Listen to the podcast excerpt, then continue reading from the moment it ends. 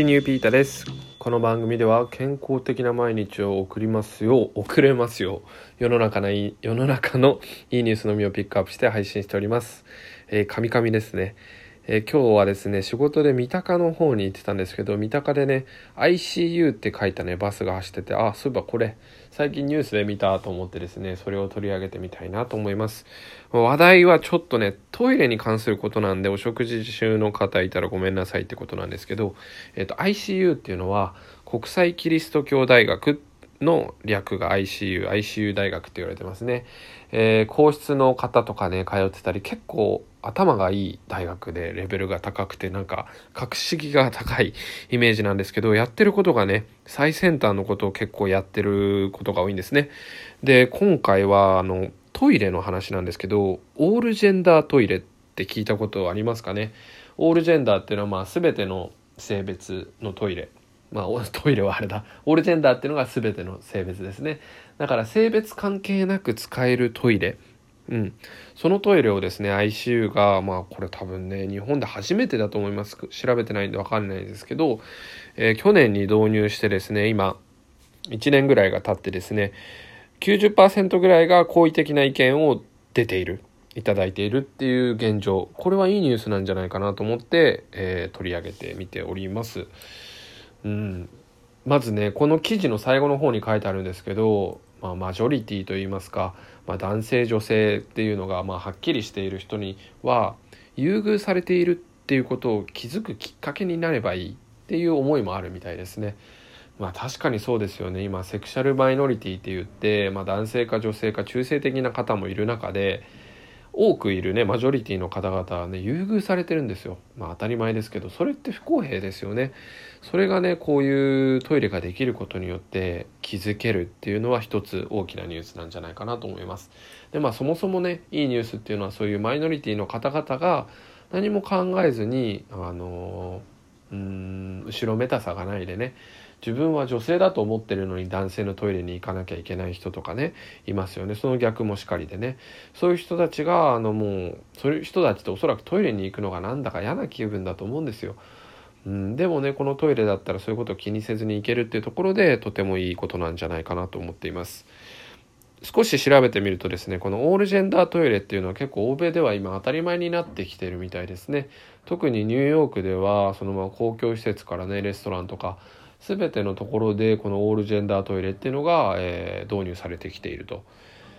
もう分かりやすいもので言うと例えば、えーと、カフェとかでたまにありますね居酒屋さんとかで。スペースが狭いからもう男女兼用のトイレとかねコンビニとかでもありますよね。あれもオールジェンダートイレですよね。でも日本はどちらかというとどちらかというとというか分かれてる方が特に女性にとってはねありがたいっていう空気が強いですよね。でも一方でこの間のねオリンピックの森会長の発言女性軽視の発言とかありましたけど、うん、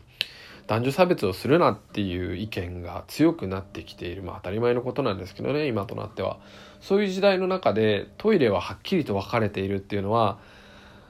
うんまあモヤモヤするって言ったらおかしいですけどまあここもね中立的になっていっていいんではないかっていうのが今世界のトレンドの一つでもあるみたいですね。しかし、うん、皆さんも多分すぐ想像できたと思うけど男の人と女の人がね普通にその男女兼用のトイレで鉢合わせたらなんとなく気まずいみたいなねところがあると。うん、でもこの ICU の教授はそれが今当たり前になっていると男女別のがねそれがね一緒になってくれば人間は慣れていくものだみたいな発言をしてますね。まさにそうだと思います。本当に当たり前だって思ってることが実は当たり前じゃなかったりとかね。当たり前のことって実は正しくないってことありますよね。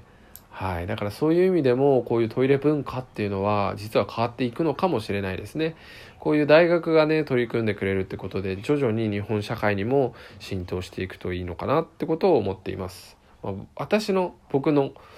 生活には特に何も変わりはないですけどね。うん、で今よく日本では女性軽視女性軽視って言われてますけどあのトイレとかであの鏡があるとこパウダールームって言いますよね。あれはなんか女性が化粧をするからみたいなところで言われてて逆に男性軽視だみたいな考えもありますよね。だから ICU のトイレではあの鏡があるところをなんかミラールームみたいな感じでね表現しているみたいです。まあちょっとねセンシティブで難しい話題ではありますけど、まあ、僕がこうやってよく取り上げるねいいニュースっていうのは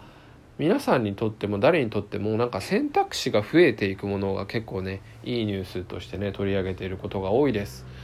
うん、なんかこれもできるようになったよとかねそれはあの、